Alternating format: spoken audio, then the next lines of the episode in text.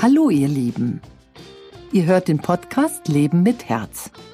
Es ist ein Podcast für euch, liebe Herzmenschen. Für alle diejenigen, die in ihrem Leben bewusst Verantwortung übernehmen wollen und dabei sich selbst und anderen einen Nutzen bringen möchten. Wir finden gemeinsam heraus, wie das geht. Ich bin Anke Sommer, Inhaberin und Gründerin des Instituts Sommer in Berlin, was sich der Persönlichkeitsentwicklung voll und ganz verpflichtet hat. Wir arbeiten bundesweit. Ich werde viele spannende Menschen treffen und interviewen und auch Fragen beantworten. Gemeinsam schauen wir, wie wir das Herz im wahrsten Sinne des Wortes zum Teil unseres Lebens machen. In der Wirtschaft wie auch im Privaten. Ich wünsche euch ganz viel Spaß beim Zuhören, beim Mitdenken und lasst euch inspirieren, euer Herz als Mittelpunkt eures Handelns und Denkens zu krönen.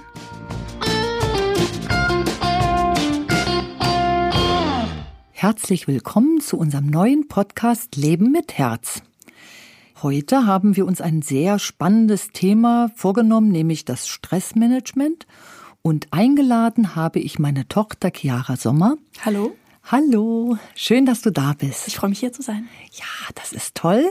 Und wir beide werden uns auf dieses Thema Stressmanagement stürzen und werden einfach mal von verschiedenen Perspektiven auf dieses Thema Stress schauen sehr alltäglich bleiben und mal gucken, wohin das alles führt. Und Chiara hat schon so gesagt, sie möchte viele Fragen stellen und wir werden dann einfach mal gucken, welche Erkenntnisse wir uns über dieses Thema dann gemeinsam erarbeiten.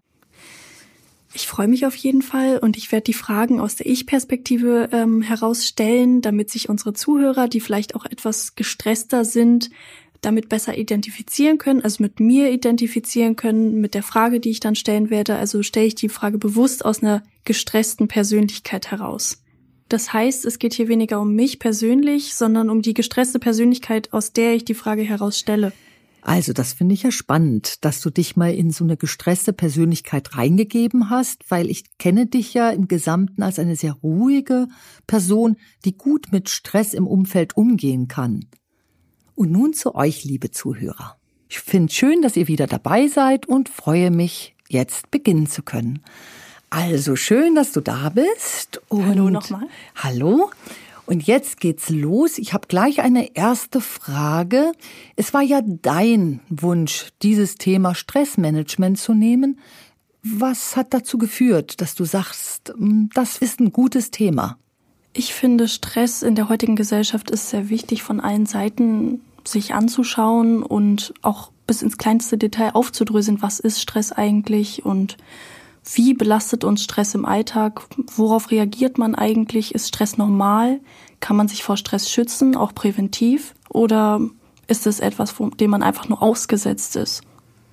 Finde ich sehr gut deine Gedanken dazu, weil ähm, alle diese Fragen sind lebensnotwendig weil ich habe die Erfahrung gemacht in meinem Job natürlich als Leadership Coach, als Inhaberin eines Unternehmens bin ich sehr viel Stress ähm, ausgesetzt und ich begleite ja auch Unternehmer und da weiß ich immer, Stress geht sofort an die Substanz. Auch wenn man das selber schon gut abmanagt. Ich kann an den Körpersignalen meines Gegenübers dann sehen, ja, also mein Gegenüber denkt, es ist total in Ordnung hat das gut im Griff, aber der Körper zeigt da etwas anderes. Also für mich ist Stress, wenn ich den nicht manage, immer etwas, wo ich an meine Substanz gehe. An welchen Signalen erkennst du dann den Stress an deinem Gegenüber? Also woran erkennst du, dass er gestresst ist? Also sehr stark ähm, muss ich natürlich sagen, erkenne ich das ähm, auf einer individuellen Ebene, denn Stress zeigt sich hoch individuell. Je nachdem, welche Erfahrungen wir als Kind sammelten, haben sich ja bestimmte Muster eingeprägt und in diesen Mustern reagieren wir, wenn wir gestresst werden. Also mir fallen erst einmal Stressmuster auf. Also beispielsweise, wenn mir einer zuhört und der Kopf geht immer nach vorne, geht immer wieder so wie so bei einem Wiederhopf oder wie bei einem anderen Vogel so ruckhaft nach vorne, dann weiß ich schon, dass das jetzt von demjenigen, der da gestresst ist, nicht gemerkt wird, sondern dass er mir mit diesem Muster oder sie mit diesem Muster zeigt, da ist ein interner Stress. Und während dieser Mensch diese Bewegung zeigt, ist er oft ganz ruhig. Und manche denken dann, sie seien ganz sachlich, aber in der Tat sind sie nicht sachlich, sondern sie sind gestresst, aber sie merken es eben nicht.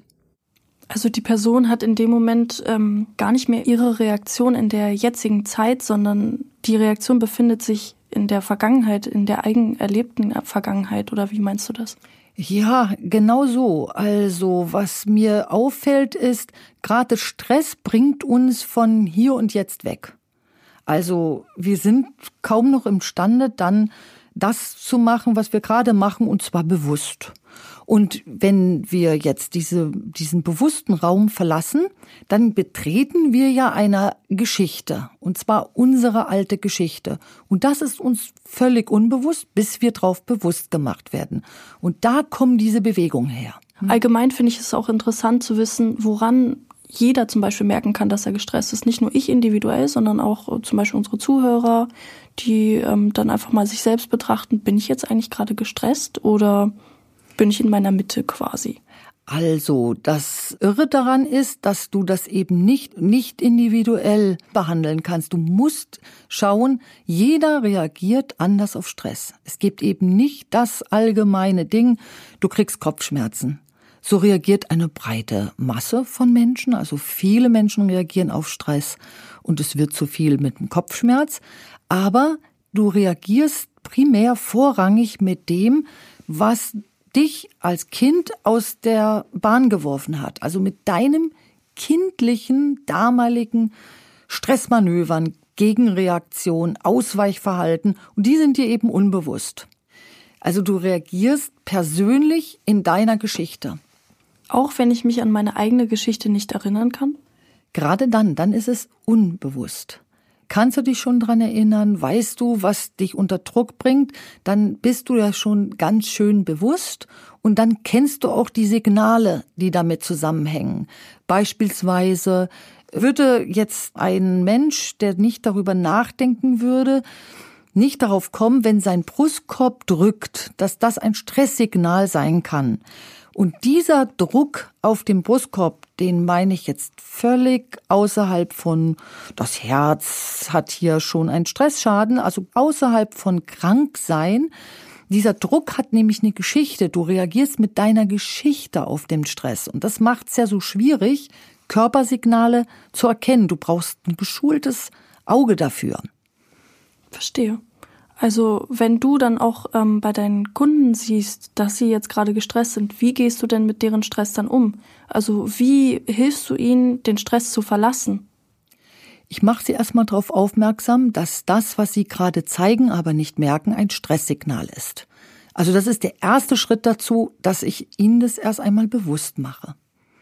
Und dann kommen die Management-Schritte. Also wenn du dir jetzt bewusst machst, ach Gott, das Zucken meines rechten kleinen Fingers, das kommt, kommt immer dann, wenn ich unter Stress stehe, dann achte ich in dem Moment, wo mir das jetzt ein Gegenüber, in dem Moment ich, demjenigen gesagt habe, dann achtet der jetzt immer drauf, ach, Zucken des Fingers gleich Stress. Der geht nicht mehr so unwillkürlich, unbewusst in den Stress. Also da sind wir noch von dem Stressmanagement weit entfernt. Wir müssen erstmal uns bewusst machen, was spricht unser Körper, wenn er im Stress ist.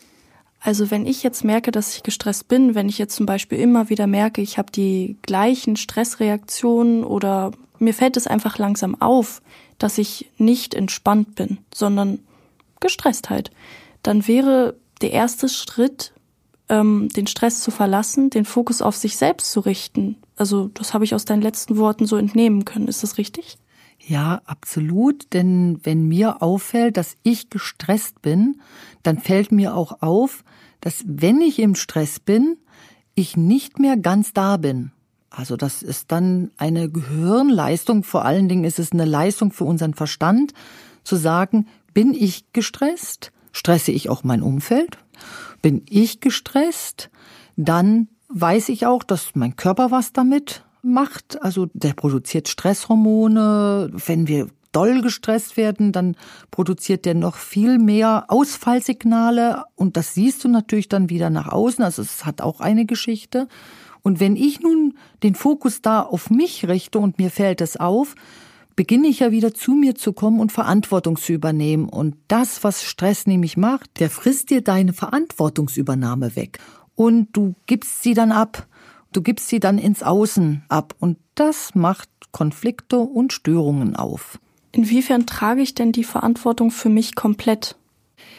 Also, du bist recht jung und dein Körper möchte aber, so stellen wir uns das mal vor, viel älter werden, also ganz, ganz alt ähm, werden. Je mehr man aber älter wird, desto mehr zeigt der Körper, er ist gestresst und macht es dir möglich, die Kurve noch wieder zu kriegen. Aber mit jedem Stress nimmst du dem Körper vorne ein Stückchen Leben weg.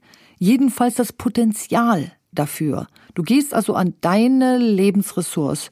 Und das ist auch dein Interesse, sollte dein Interesse sein, sollte das Interesse des Zuhörers sein, eben für sich Sorge zu tragen. Und darüber trägst nur du selbst, sprich unser Zuhörer oder ich selbst, die Verantwortung, mich zu schützen.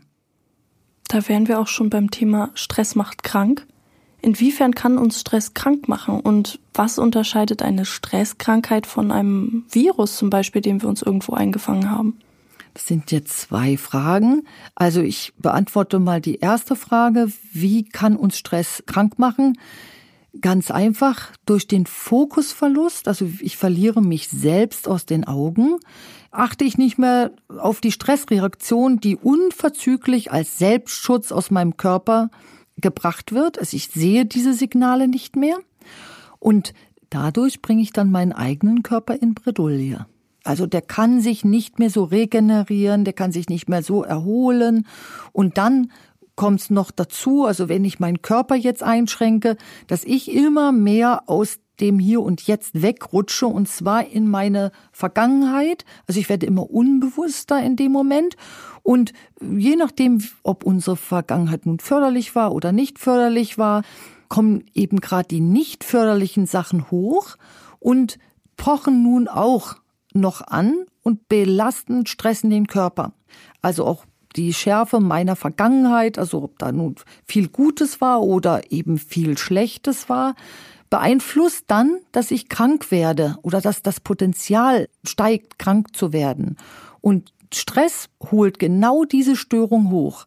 Und deswegen kann Stress auf Dauer auch krank machen, weil er mich daran hindert, überhaupt, dass es mir auffällt, dass ich mich jetzt schützen muss.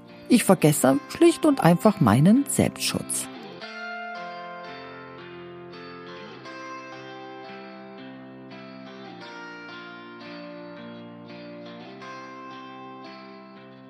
Und nun zum zweiten Teil deiner Frage, was unterscheidet eine Stresserkrankung von einem Virus, den wir uns eingefangen haben? Das Virus macht uns krank, sofern wir keine Antikörper aufgebaut haben oder unser Immunsystem geschwächt ist. Ein Virus folgt also seinem Programm. Wir durchlaufen die Krankheit, die sich hinter dem Virus verbirgt. Also, unser Körper zeigt seine Reaktion auf das Virus. Aber grundsätzlich gilt auch hier, unsere Konstitution entscheidet, wie gut wir das Virus überstehen. Also mindert der Stress unsere Widerstandskraft? Ja, das denke ich schon. Das Virus findet, wenn wir gestresst sind, grundsätzlich leichter den Weg, uns anzugreifen. Eine Stresserkrankung hingegen klingt sich in unsere alte Stresserfahrung hinein und spult den alten Film ab. Haben wir uns als Kind erbrochen, sobald der Stress in unserem Umfeld anstieg, so werden wir es heute auch noch tun, bis uns bewusst wird, dass der Grund des damaligen Erbrechens nur ein Schock war, den es kurz vorm ersten Erbrechen gegeben hat. Aber an diesen Schock erinnern wir uns nicht mehr. Das ist quasi eine Schutzfunktion, die in uns hochgefahren wird. Er wurde verdrängt, dieser Schock. Was bleibt, ist das Erbrechen. Heute braucht es nur noch einen ähnlich starken Drucklevel, um das Erbrechen oder zumindest den Druck im Bauchraum auszulösen. Ganz ohne den damaligen Grund. Hier sind wir an dem unverdauten Stress von damals krank geworden.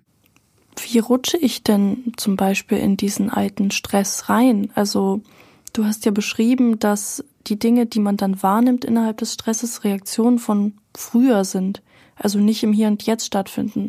Was bringt mich in dieses alte Erleben oder diese Emotionalität von damals? Die Unruhe, die in mir ist, bringt mich da rein. Also in dem Moment, wo ich schon gestresst bin, komme ich von mir weg. Also, wenn wir in unser altes Verhaltensmuster rutschen, merken wir nicht, dass wir die Vergangenheit leben und nicht im Heute sind. Also in unserer Historie merken wir das nicht. Wir denken, das ist das Jetzt. Das ist das Hier und Jetzt. Und verlieren immer mehr die Selbstführung. Wir laufen immer mehr nach alten Mustern. Das ist mein anfängliches Beispiel mit dem vorruckenden Kopf. Dahinter ist ein Erleben. Der ruckt nicht einfach so, nach vorne, sondern das ist ein Erleben. Und wenn ich jetzt hinter dieses Erleben gucken würde, sehe ich ein Erleben, was sehr überfordernd war und alles, was überfordert, trägt auch so einen gewissen Gehalt von, ja, gewaltvoll mit. Also es war für mich oder für den anderen dann sehr gewaltig, was er dort erlebt hat. Und Gewalt oder das Gewaltige, das Unverarbeitete macht uns auf Dauer eher krank als gesund. Und diese Gewalt, die du angesprochen hast, also das Problem, auch vorhin hast du das Wort Problem benutzt, ähm, in der Vergangenheit quasi, was man früher erlebt hat.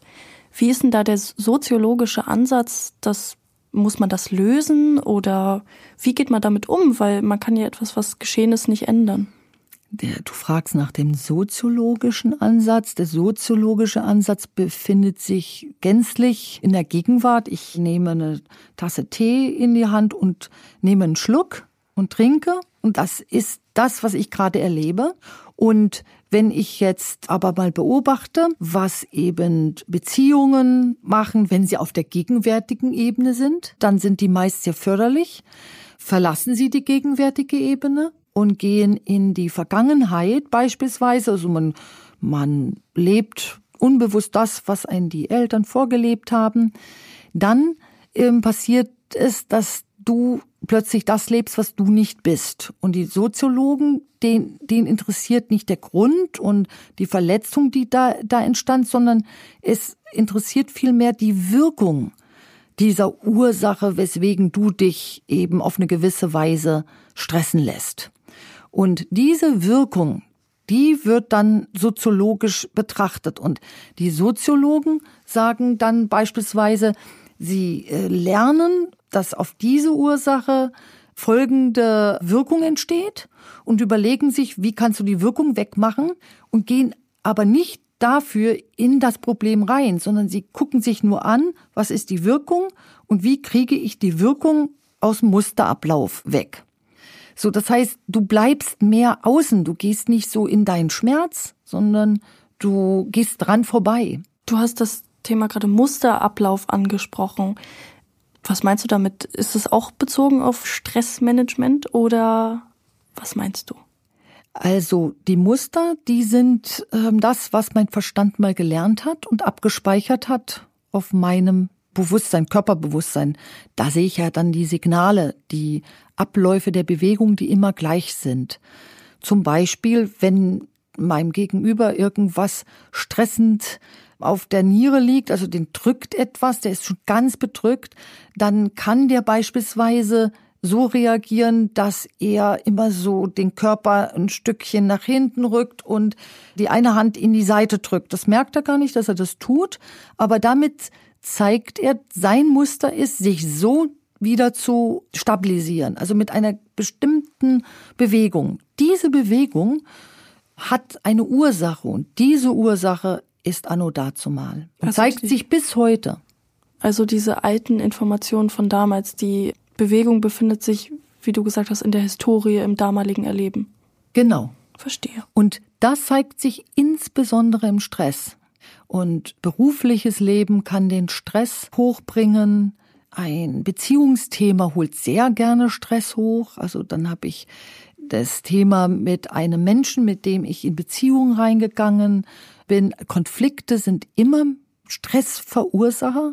Und je mehr du dich mit dem Thema Konflikt beschäftigst, merkst du, oh Gott, wie viel Konflikte schon in deinem Arbeitsleben sind, die du gar nicht so als Konflikt wahrnimmst. Aber es ist dein Konflikt, es ist der Konflikt deines Körpers.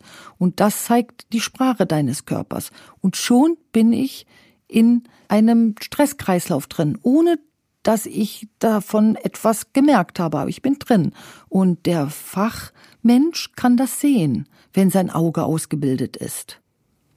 Inwiefern sind ähm, Stresssituationen in der Beziehung vorhanden? Weil in der Beziehung wollen sich ja die meisten Partner einfach nur wohlfühlen und schön beisammen sein. Und letztendlich geht man ja auch in eine Beziehung, weil man sich eben zusammen wohlfühlt.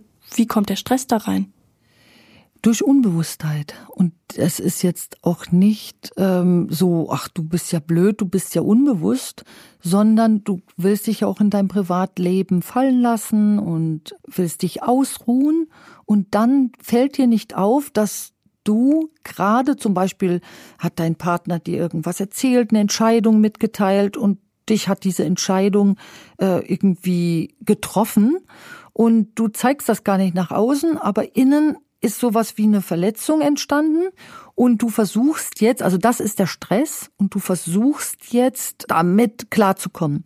Wäre man hier ganz bewusst, also hätte man sich hier schon viel mit beschäftigt, dann bemühst du dich währenddessen jetzt in das Hier und Jetzt reinzukommen. Die meisten Menschen haben sich aber damit eben nicht beruflich oder auf eine andere Weise auseinandergesetzt, auf einer rein sachlichen Ebene.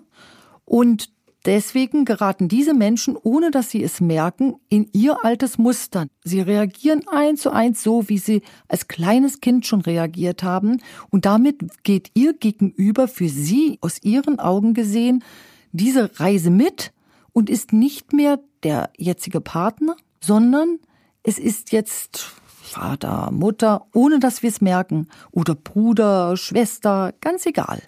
Und damit sind wir schon im Konflikt, ohne dass wir merken, dass der Konflikt uralt ist. Wir leben ihn aber. Und das stresst unseren Körper genauso, wie es unsere Eltern gestresst hat, so miteinander umzugehen. Nur machen wir es unbewusst weiter und sind mitten in dem Stress unserer Historie. Wenn ich dann mit mir zum Beispiel ein bisschen gearbeitet habe und ein bisschen verstanden habe, was mich stresst und bewusster geworden bin, so wie du es nennst, sind dann diese Reaktionen aufs Außen weniger vorhanden oder ist es einfach nur anders, wie man dann mit der Situation umgeht? Zum Beispiel in der Partnerschaft, da bei dem Thema waren wir ja gerade, wenn zum Beispiel ein Angriff stattgefunden hat, also nicht kein offensichtlicher Angriff, sondern du hattest es, glaube ich, so beschrieben, dass einfach eine Entscheidung gefällt wurde, die die anderen, die den Partner oder die Partnerin getroffen hat. Wie würde die Person dann bewusst in dem Moment umgehen? Bewusst fällt ihr erst einmal auf, dass sie überhaupt getroffen ist. Unbewusst fällt das gar nicht auf. Man geht unbewusster eher so gleich in die Offensive oder zieht sich eben zurück und merkt gar nicht mehr, dass man gar nicht mehr seinen Partner oder sein Gegenüber sieht, sondern seine Vergangenheit. Das würde im unbewussten Zustand passieren. Im bewussten Zustand ist dir mehr bewusst, dass die Ursache damals war und die Wirkung sich heute zeigt. Und dass wenn du mit dieser damaligen Ursache reagierst, also genauso laut wirst beispielsweise wie deine Mutter oder dein Vater wurde, dann verlässt du eben dich und gehst genau in den Stress hinein. Und Beziehungen haben einen sogenannten historischen Rollenkonflikt. Da sind ja Mann und Frau zusammen. Und das Thema Mann und Frau ist ja total alt. Und alles das, so gucken die Soziologen, also alles das, was sich ereignet hat, äh, zwischen Mann und Frau ereignet hat, hat auch diese Beziehung gestresst und geprägt. Und sind wir unbewusst, wiederholen wir den alten Stress, den es vielleicht noch vor 50 oder vor 100 Jahren gab, ganz unbewusst auch noch heute, weil keiner in der eigenen Familie da mal bewusst hingeguckt hat. Also Bewusstheit ist in Bezug auf Stress die erste Möglichkeit, wieder die Verantwortung zu übernehmen, die uns nämlich durch Unbewusstheit gar nicht bewusst ist. Also wir, wir greifen gar nicht zur Selbstverantwortung. Also wir sind jetzt sehr viel darauf eingegangen, dass der Stress gar nicht in der heutigen Zeit liegt, sondern im damaligen Erleben und nicht im Hier und Jetzt. Wenn man sich denn dann dem bewusst geworden ist, dass man sich in der Vergangenheit bewegt und nicht mehr im Hier und Jetzt und sagt, okay, ich möchte mich jetzt im Hier und Jetzt bewegen, kann man dann nicht davon auch ausgehen, dass es theoretisch gar keinen Stress gibt, weil der Stressauslöser ja im damaligen Erleben stattgefunden hat und wenn man sich darüber bewusst geworden ist, man im heutigen Erleben gar nicht mehr dieses Stressempfinden, so wie wir es kennen, erleben kann? Eine sehr gute Frage, Chiara. Die Stressursache liegt ja in der Vergangenheit und in der Gegenwart, wenn wir es tatsächlich schaffen, viel in der Gegenwart zu leben, also im, buchstäblich im Hier und Jetzt im Moment, haben wir tatsächlich dort nur eine Auswirkung, zum Beispiel, wir haben viel Arbeit auf dem Tisch liegen und dann gehen wir aber im Hier und Jetzt sofort in die Handlung. Und damit räumen wir ja den Druck wieder weg. Wenn wir jetzt aber in der Vergangenheit unbemerkt landen, weil wir beispielsweise viel auf dem Arbeitstisch zu liegen haben, dann geht uns das jetzt, nämlich die Handlung verloren und wir bewegen uns viel mehr dann im Schmerz oder in Bauchschmerz oder in den Ängsten, die uns die viele Arbeit macht oder wir gehen beispielsweise in Ausweichmanöver, wir fühlen uns krank, wir werden krank, um mal wieder Ruhe zu haben. Und auf deine Frage nochmal eingehend, ist tatsächlich im Hier und Jetzt kein Stress da, weil wir im Hier und Jetzt die Handlung haben, die notwendig ist.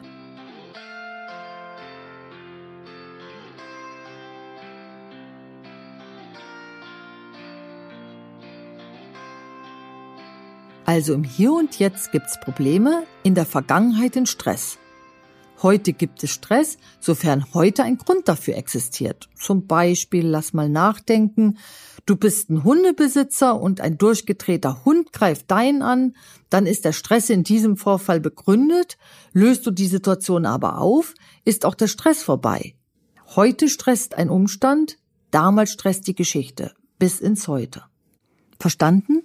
Verstanden, auf jeden Fall. Ähm, du bist darauf eingegangen, dass, also du hast eine Akutmaßnahme beschrieben, zum Beispiel mit dem jetzt einfach handeln. Also wenn zu viel Papier oder so auf dem Arbeitsschreibtisch liegt und man denkt, oh Gott, ich komme gar nicht mehr damit klar, was soll ich, womit soll ich anfangen? Du hast gesagt, dass man dann einfach anfangen soll, einfach handeln soll und macht das den Stress dann nicht noch größer? Macht ihn nicht größer. Das Traurige an der ganzen Geschichte ist, es gibt ja sehr viele Stressmanagement-Programme und die zielen dann also viele davon zielen auf den Verstand. Und im Verstand wird beigebracht, er soll jetzt beispielsweise sich eine To-Do-Liste kreieren, soll sich dann Handlungen, also so ähm, Aktivitätsräume und Regenerationsräume einräumen. Da sagt der Verstand, das verstehe ich. Und dann versucht er das auch zu machen, aber er scheitert dann an seiner Unbewusstheit, nämlich an der Grenze, die wir ja dadurch haben. Und dort hört die Handlungsfähigkeit sofort auf. Das heißt, die viele Arbeit ist nicht das Problem. Also alle diejenigen, die schon auf so einem Bewusstwerdungsweg sind, werden merken, wie leistungsfähig sie plötzlich werden, weil nämlich das ganze Theater im Verstand, ich nenne es mal jetzt so ein bisschen lapidar, das Theater, ähm, die Amis sagen so schön, das Mindfucking aufhört das stresst uns nämlich. Oder es hört auch einfach auf, dass wir dann bei einer Arbeitsbelastung beispielsweise plötzlich Kopfschmerzen kriegen. Dann ist es nicht die Arbeitsbelastung, die uns den Kopfschmerz gebracht hat, sondern unsere Haltung dieser Arbeitsbelastung gegenüber. Im Hier und Jetzt ist dir das bewusst. Also wenn du da schon klarer dir drüber geworden bist, gehst du gar nicht in diesen Prozess, wird dir das vielleicht sogar nie bewusst. Und du denkst, es ist ganz natürlich, viel Arbeit liegt auf dem Tisch, also die macht mich fertig. Denn im Hier und Jetzt gehört's genauso dazu, da bist du wach und da bist du müde. Und wenn du müde bist, schläfst du. Das ist das Hier und Jetzt. Bist du hungrig, dann isst du was. Bist du durstig, dann trinkst du was.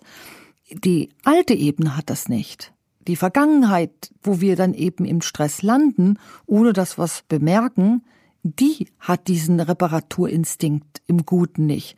Die hat den negativen Reparaturinstinkt.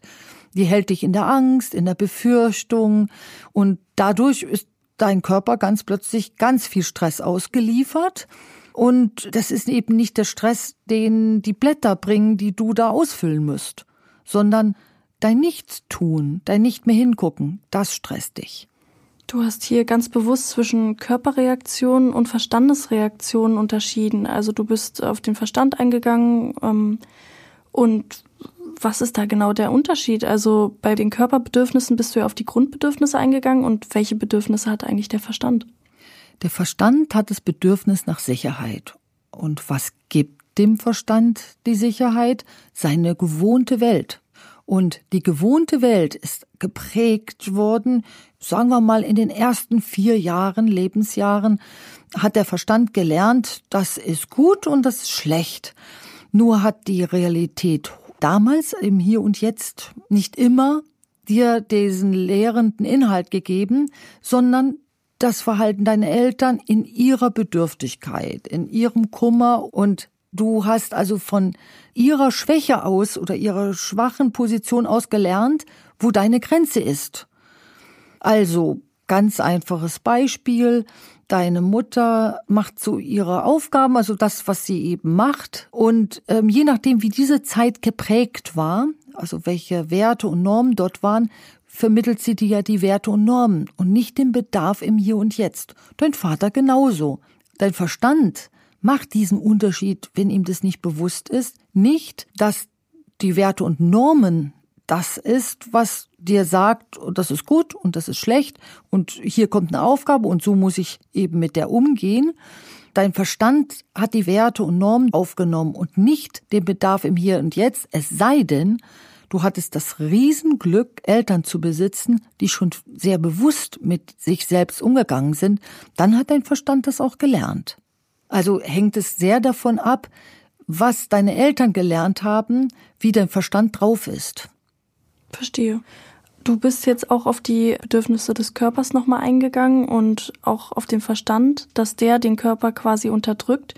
Wie kann man gegen diese Unterdrückung gegenarbeiten? Gibt es da zum Beispiel so Akutmaßnahmen, wie man den Körper unterstützen kann, der unter dem Stress des Verstandes leidet? Also du sagst jetzt, dass der Verstand den Körper unterdrückt. Der sucht ja Sicherheit. Der Verstand ist ja gar nicht der Böse, der sagt, ich bin jetzt hier der Unterdrücker vom Dienst, sondern der sucht ja nur, der ringt ja nur nach Sicherheit.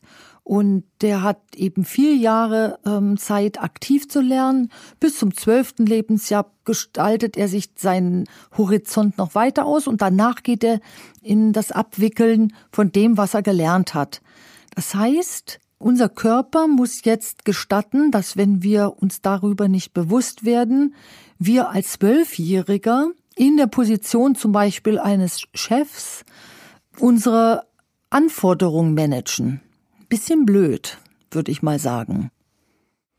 Dann kann man ja gar nicht aktiv mit der jetzigen Umgebung und Situation umgehen, weil man ja als Zwölfjähriger quasi noch gar nicht dem gewachsen war und nicht die Erfahrung hatte. Kann man nicht trotzdem sagen, dass der Verstand auch Erfahrungen sammelt, auch wenn er sich nur bis zum zwölften Lebensjahr ausbildet? Er sammelt, also er wächst mit. Und das hängt aber sehr davon ab, wie du mit deinem Verstand in, also in Beziehung gehst. Also, dass du deinen Verstand auch mal separiert betrachtest und dem etwas beibringst. Schon allein das ist ja ungewöhnlich in unserem Alltag, dass wir das tun. Und zwar auf einer ganz alltäglichen Ebene. Also, dass wir unseren Verstand erweitern. Tun wir das, lernt er tatsächlich hinzu. Tun wir das aber nicht, macht das nicht, dann bleibt er stehen. Und dann gibt es die beliebte Flucht nach vorne. Viele Menschen sehen dann, das, was dem Verstand am nächsten ist, die Rationalität. Und was macht die Rationalität? Die dürfen wir mit der Sachlichkeit oder der Sachebene überhaupt nicht verwechseln, weil die Sachebene lebt in unserem Hier und Jetzt. Die Rationalität, also alles rational zu sehen, das lebt in unserem Verstand. Und wenn wir da rein flüchten, vergessen wir unseren Körper. Wir denken, wir lernen etwas, wie wir unserem Körper folgen, indem wir jetzt irgendeinem Stressmanagementplan ähm, folgen, beispielsweise. Aber in dem Moment füttern wir nur unseren Verstand. Wir sehen unseren Körper dann noch nicht und gehen nicht auf seine Signale ein. Und für den ist Stress immer eine Bedrohung.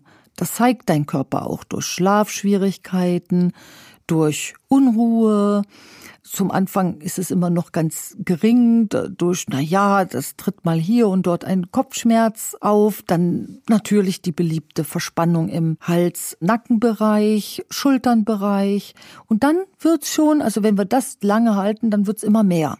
Dann zeigt der Körper das nicht mehr dadurch, sondern dann fängt schon mal an, die Leber nicht mehr so ganz mitzukommen, weil ihr die Regenerationszeit in der Nacht fehlt. Und dann siehst du es eben schon durch bestimmte Signale. Da ist die lange noch nicht krank, aber du kannst eben erkennen, dass auch die Organe auf dein Verhalten reagieren. Und wenn wir jetzt eben eine hohe Arbeitsbelastung haben, dann bemerken wir das nicht mehr, dass es sich fortwährend langsam in die falsche Richtung bewegt. Du bist ja jetzt schon jahrelang im Stressmanagement und in der Körpersignalarbeit tätig und hast viel Erfahrung in dem Bereich gesammelt. Wenn du siehst, dass äh, dein Körper Stresssignale zum Beispiel zeigt, was kann man da aktiv tun? Gibt es da bestimmte Bewegungen, wie man den Körper entlasten kann oder wie man aus der Situation in dem Moment raustreten kann? Ja, ich, ich finde es auch schön, dass du jetzt ähm, auch mal mich persönlich ansprichst und das ist der nächste Appell. Auch wenn du dich im Bereich Stressmanagement sehr gut auskennst und dass du eben weißt, wie du da auch rauskommst. Und ich bin ja auch sehr signalaffin, also ich kenne meine Signale. Hast du dich auch nicht, noch lange nicht davor geschützt, dass du nicht auch Stresssignale bekommst, wenn es deinem Körper zu viel wird. Also nicht deinem Verstand, sondern deinem Körper. Und wie gehe ich damit um? Also erstmal sehe ich die und ich habe ja viel Arbeit und das freut mich auch und ich habe viel Herausforderung und immer unterschiedliche Sachen. Schon als Inhaber eines Unternehmens hat man ja noch mal einen eigenen Level erreicht und ich erlebe sehr viel und ich verpflichte mich eben meiner Regeneration. Also sehe ich, dass sich meine Haut an den Fingern wieder beginnt, abzupellen. Das werden vielleicht einige von euch Zuhörern auch kennen. Es kann auch ein Stresssignal sein, kann natürlich auch was anderes sein. Bei mir ist es ein klassisches Stresssignal. Jedenfalls, wenn ich das sehe, dass es das tut, äh, gehe ich in den Bereich Office Management und bitte dann eben darum, dass ich einen freien Tag eingeschoben bekomme oder dass ich eben äh, früher in den Feierabend gehe und ich gebe es einer anderen Instanz, die dann dafür sorgt, dass das auch geschieht. Und dann merke ich, dass sich meine Leistungsfähigkeit wieder stark verbessert. Und ich habe das gelernt, aber einer, der da drin steckt und es nicht gelernt hat, der denkt, ich habe doch so viel Arbeit, ich kann noch nicht gehen. So, und das ist eben die Falle. Die hat nur der Verstand, nicht das Hier und Jetzt. Genau, wenn man sich so überlastet fühlt und dann trotzdem in den Feierabend geht, weil man sich den genommen hat, um sich halt Freizeit zu geben, dann ist es ja erstmal ein guter Schritt in die richtige Richtung. Nur wie kann ich dafür sorgen, dass ich wirklich abschalte im Feierabend? Weil meistens bleiben die Gedanken ja doch noch bei der Arbeit und sagen, ich muss das noch machen, morgen kümmere ich mich darum. Wie schaffe ich das komplett zwischen Arbeit und privaten Bereich zu trennen? Also ich schaffe das am besten, indem ich meine Gedanken äh, mir mal angucke und ich habe da, also es ist ein Prozess, in dem ich das geschafft habe, dass ich nachts einfach nicht ähm, nachdenke oder keine Probleme wälze, also ich muss sagen, da wird jeder einen anderen Weg finden. Ich habe es meinem Verstand, weil das ein ganz sturer ist, verboten, dies zu tun.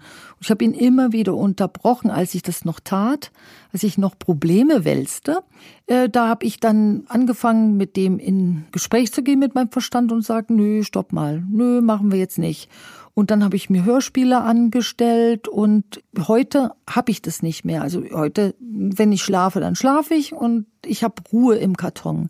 Nur wenn es mal zu viel ist, dann werde ich eben in der Nacht auch häufiger wach und kann das aber stressfrei sehen. Und dann gehe ich am nächsten Tag wieder ins Büro und bitte um eine freie Zeit. Du verbietest dir also stressige Gedanken und sagst, ähm, nein, jetzt ist Feierabend, jetzt mache ich mir darum keinen Kopf, morgen ist auch noch ein Tag? Kann ich das so verstehen? Genau so. Mein Mann ist ebenso wie ich Unternehmer und der ähm, macht dann auch mal eine Erinnerung oder ich gebe ihm eine Erinnerung, wenn wir merken, ui, wir reden schon wieder übers Unternehmen. Also wir korrigieren uns, weil wir genau wissen, dass man in seinem Alltag schnell in alte Muster reinfällt. Gerade wenn das Anforderungsprofil ein hohes ist. Und ich baue mir, also das habe ich ja gerade schon erzählt, mein korrektives Feedback mit rein. Also ich bitte auch mein Umfeld, meine Kollegen im Institut, dass sie mir das mal dann kurz zeigen, wenn ich beispielsweise gestresst äh, laufe. Man merkt das ja zum Anfang nicht. Oder diese schön, wunderschön, ein bisschen leicht vorgebeugte Haltung, äh, die dann kommt, wenn eben der Stress sich zeigt. Das ist eben mein Muster. Und durch ein kurzes Feedback, weiß ich, oder durch einen kurzen Hand äh, mal hochhalten, weiß ich dann Bescheid, korrigiere mich und dann, dann geht's ungestresst weiter. Das befindet sich also auch in dem Raum, den du quasi als unbewusst beschreibst und in dem Moment nicht wahrnimmst, dass du gerade gestresst bist. Genau. Verstehe. Genau. Und dann weiß ich mit genau, wenn ich dieses Feedback erhalte, dann weiß ich, ich bin gerade nicht hier.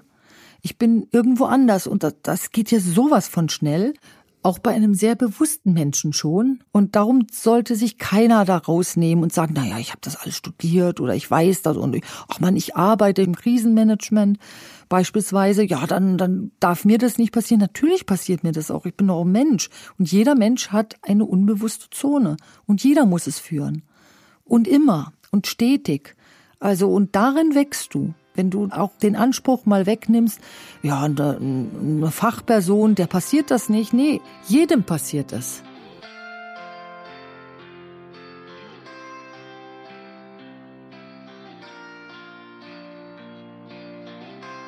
Wie geht man denn zum Beispiel auch damit um, wenn der Stress sich schon in Strukturen wie reingebrannt hat? Also er hat die Überhand übernommen, zum Beispiel in einer Firma und diese ganze Firmenstruktur ist wie gestresst. Es ist wie durchzogen von Stress und man merkt, Konflikte machen sich breit. Wie geht man als Mitarbeiter zum Beispiel dort damit um? Das ist eine systemische Frage und eine sehr gute Frage. Also jetzt kommt es darauf an, welche Position habe ich als Mitarbeiter. Also bin ich in einer führenden Verantwortlichkeit oder also bin ich in einer Chefposition. Je mehr ich im Unternehmen Verantwortung trage, desto mehr bewirkt meine Intervention gegen den Stress auch Positives bei den anderen Mitarbeitern und Kollegen. Also je höher ich ansetze, desto besser ist es, desto größeren Streuungsgrad hat es. Das ist jetzt ein systemisches Grundprinzip. Und wenn ich jetzt aber Mitarbeiter bin ohne Führungsverantwortung und ich fühle mich gestresst, dann muss ich etwas für mich tun. Aber Du sagtest ja, es ist eine gestresste Organisation, gestresstes Unternehmen.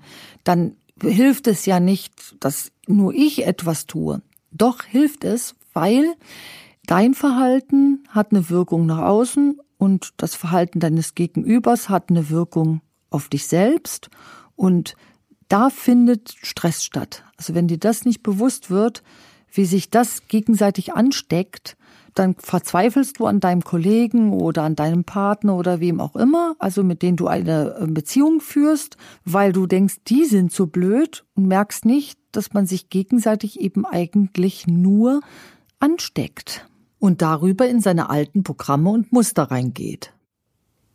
Was mache ich denn jetzt, wenn ich zum Beispiel als Zuhörer merke, oh, verdammt, äh, mit meinem Partner bin ich jetzt auch in so ein Stressmuster geraten und wir haben uns da verhakt wie kann ich denn da jetzt nicht in Panik ausbrechen und denken, oh Gott, ich brauche einen neuen Partner und alles muss neu sein, weil ich habe mich ja jetzt hier verhakt. Kann man das enthaken quasi? Also, wenn ich jetzt mal von dem Bild ähm, ausgehe, sage ich mal, dass das ja genau der Stressor ist. Das stresst mich ja, wo ich mich verhake. Das macht mich traurig, das nervt mich, das reizt mich und das belastet mich. Und das Enthaken findet tatsächlich dadurch statt, dass du aufhörst, auf dein Gegenüber zu gucken. Du weißt zwar, dass dein Gegenüber auf dich wirkt und das macht dich da irgendwie fertig, sondern du beginnst jetzt auf dich selbst zu gucken und unempfindlicher werden an dem Punkt, wo du dich verhakst. Also erstmal gucken, wo äh, geraten wir eigentlich immer aneinander? Wo ist das? Und der andere spielt jetzt mal gar keine Rolle, ob der dich verletzt hat oder nicht. Hier lernt schon dein Verstand. Also da erweitert er sich schon. Er geht nicht immer in das gleiche Muster. Und dann sagst du, okay, ähm, der andere, der ist jetzt in dem Moment egal, sondern nur meine Reaktion ist jetzt wichtig und meine Reaktion gehört ins Hier und Jetzt. Also ich gehe dann mal genau weg von diesen Schmerzen, die mir Verletzungen bringen und gehe hin zu meinem, das stresst mich und ich sorge mich jetzt um mich. Wie, ich bin hungrig, dann esse ich was. Ich sage, ich bin verletzt, dann schütze ich mich und zwar im Hier und Jetzt, nicht indem ich jetzt von dem anderen wegrenne, sondern indem ich mich um mich selbst sorge. Und dann habe ich etwas Entscheidendes geschafft. Ich bin jetzt dabei, die Führung zu übernehmen und nicht mehr die Führung dem anderen unbewusst zu überlassen und mich ewig und immer, dem ist es doch höchstwahrscheinlich ebenso unbewusst, immer wieder auf die gleiche Weise zu verletzen. Und irgendwann hat es bei jedem dann den letzten Tropfen erreicht, wo man sagt, jetzt reicht's mir. Und wenn ich es schaffe, diesen Punkt nicht eintreten zu lassen, da ich bei Verletzung gleich in meinen Selbstschutz gehe, statt mich wund zu kämpfen, dann hat die Beziehung einen größeren Erhaltungseffekt, eine größere Chance und mein Körper wird weniger gestresst. Es ist so ein Urprinzip des Selbstschutzes. Du hast hier also Stressmanagement nach den Maßstäben der Leadership-Arbeit nach Anke Sommer, also nach deiner Methode betrieben und die Situation, ich greife das Wort entemotionalisieren mal auf. Also du hast die Situation entemotionalisiert, indem du nur auf dich geschaut hast und auf deine Reaktion und wie du mit dir selbst umgehst. Hat das auch eine Wirkung auf deinen Partner zum Beispiel oder nur auf dich selbst? Also, wenn ich es geschafft habe, wieder hier anzukommen, und der mein Gegenüber war oder ist in einem Film, heißt es noch nicht, dass er dadurch mein Gegenüber oder sie dann aus diesem Film rauskommt, jetzt müsste das Gegenüber auch in so eine Transferleistung kommen. Dann steuert immer der bewusstere Mensch von den beiden die Situation jetzt, indem der bewusstere es schafft, immer wieder ins Hier und Jetzt zu kommen. Und irgendwann kommt das auch beim Gegenüber an. Also in der Firma geht es schneller, je höher man in der Verantwortung ist dann hat's einer oben in Anführungsstrichen kapiert. Also ein oben bedeutet nicht, man steht über den anderen, sondern man hat einen großen Überblick über ein großes Ressort, was man ähm, anvertraut bekommen hat. Also man hat viel Einfluss. Dann geht es runter zu den anderen. Und wenn man eben aber jetzt beispielsweise es nur für sich macht, dann schafft man es sich nicht mehr zu verzahnen. Und das macht tatsächlich auch was mit dem Gegenüber, auch wenn das Gegenüber nie bewusst werden würde. Du machst es dann ja dem Gegenüber viel schwerer, sich mit dir zu verzahnen. Aber es ist nur deine Eigenleistung und das entstresst die Beziehung. Also das, das hilft beiden. Deine Bewusstwertungsarbeit hilft dann beide zu entstressen. Also es ist immer besser, wenn man sich im Hier und Jetzt befindet und nicht in den alten Informationen, weil man dann halt auch dieses Verhaken, so wie wir es jetzt genannt haben, ähm, verhindert in Zukunft. Absolut. Und es klingt viel einfacher, als es dann wirklich ist, das auch zu erreichen, denn du brauchst eine Stringenz, also du musst das wirklich lernen, das auch so zu machen, weil dieses Unbewusste schnappt dich ja ganz schnell. Also das das merkst du erst dann, wenn du das mal beobachtest. Das Schöne ist aber, wenn du da dran bleibst und es stringent verfolgst, dann hat es eine gute Wirkung und wer es dir zuerst zeigt, ist dein Körper selbst. Also du wirkst gesunder, du wirkst fröhlicher und vor allen Dingen viel leistungsfähiger, was auch dir selbst Spaß macht. Dir macht deine Tätigkeit plötzlich wieder Spaß. Also lohnt es sich im Endeffekt, sich die Zeit zu nehmen, zu entstressen, um mehr Zeit zu haben, auch wenn man denkt, man hat die Zeit nicht? Genau so ist es. Also das ist ein Geschenk an dein Leben und vielleicht kannst du es dir auch so vorstellen, es ist ein Geschenk auch an deine Lebensqualität und vielleicht auch ein Geschenk, was deine Lebensdauer betrifft. Also mehr Kraft, mehr Zeit für Leben, weniger Kraft, weniger Zeit fürs Leben. Also es ist ein Geschenk an dein gesamtes Leben, so würde ich sagen.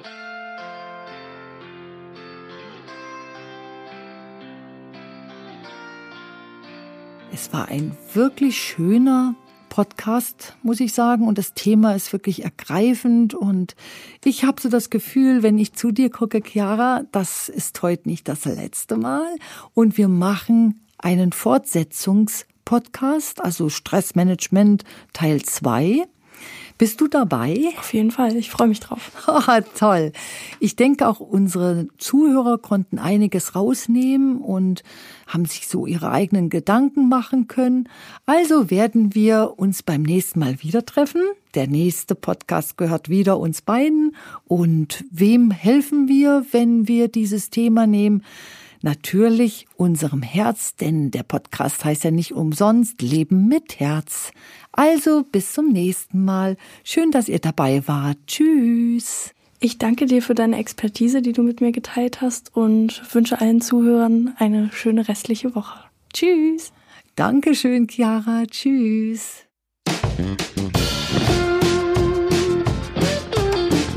Ich hoffe, euch hat dieser Podcast viel Kraft, neue Denkanstöße und den Mut zum Herzigsein gegeben. Ich freue mich sehr über ein Like von euch, über eure Weiterempfehlung und wenn er euch aus dem Herzen spricht, dann abonniert den Podcast, um keine Folge zu verpassen. Bis zum nächsten Mal und bleibt im Herzen. Eure Anke Sommer. Wenn Sie mehr über den Umgang mit Krisen erfahren möchten, dann schauen Sie doch in unser Online-Webinar herein zum Thema wie rette ich mein Unternehmen in der Krise? Umgang mit der Krisendynamik. Hier geht es um die Führung einer Krise und den Erhalt der Wirtschaftlichkeit. Dieses Webinar ist für Führungskräfte und Unternehmer sowie für Selbstständige geeignet. Das Webinar und die weiteren Teile des Minuten-Krisenmanagers finden Sie auf unserer Website unter www.institut-sommer.de.